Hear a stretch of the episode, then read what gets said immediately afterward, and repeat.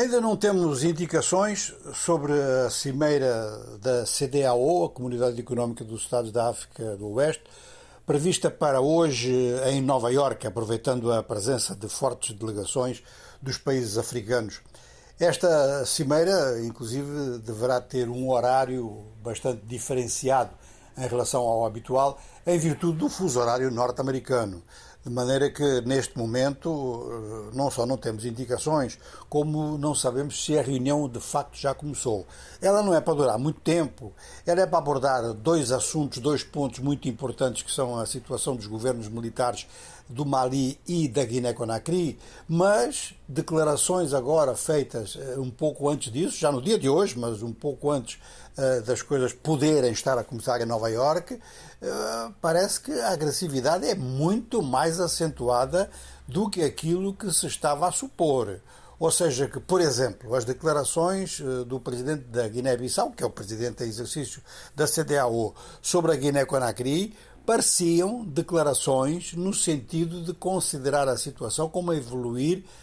em termos positivos. Ora, o coronel Amara Camará, que é membro da junta militar na Guiné-Conakry, acusa o presidente da Guiné-Bissau de fazer um espetáculo de palhaços e de desconsiderar a própria função de presidente da CDAO.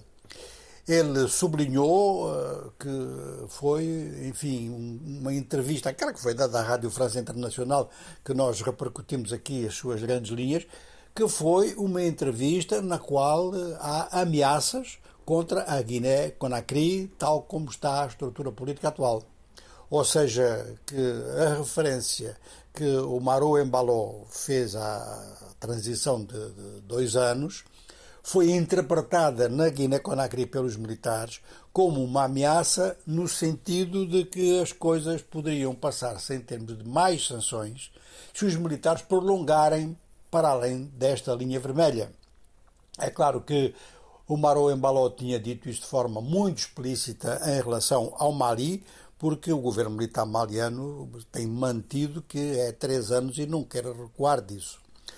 O que acontece ao mesmo tempo é que o presidente da junta militar de Conakry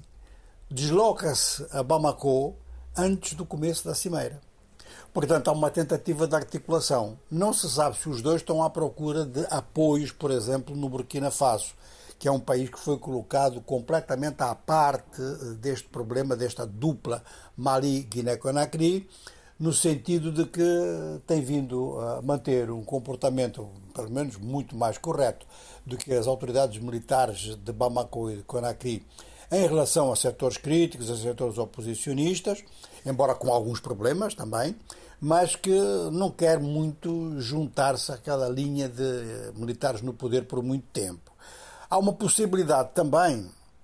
de que tanto o governo militar de Bamako como o de Conakry procurem desacreditar o presidente da Guiné-Bissau, desacreditar a própria função da CDAO e privilegiar a mediação do Togo. Os togoleses têm um governo também autoritário que naturalmente tem uma posição diferente do conjunto dos países da CDAO. Mas uh, o coronel Camará diz que quem tem a posição diferente é o atual presidente da, da, da CDAO, o Maru Embaló. Bom, estas declarações muito agressivas da parte de uma figura importante da junta militar em Conakry têm também um outro significado, é que os dois países têm fronteira.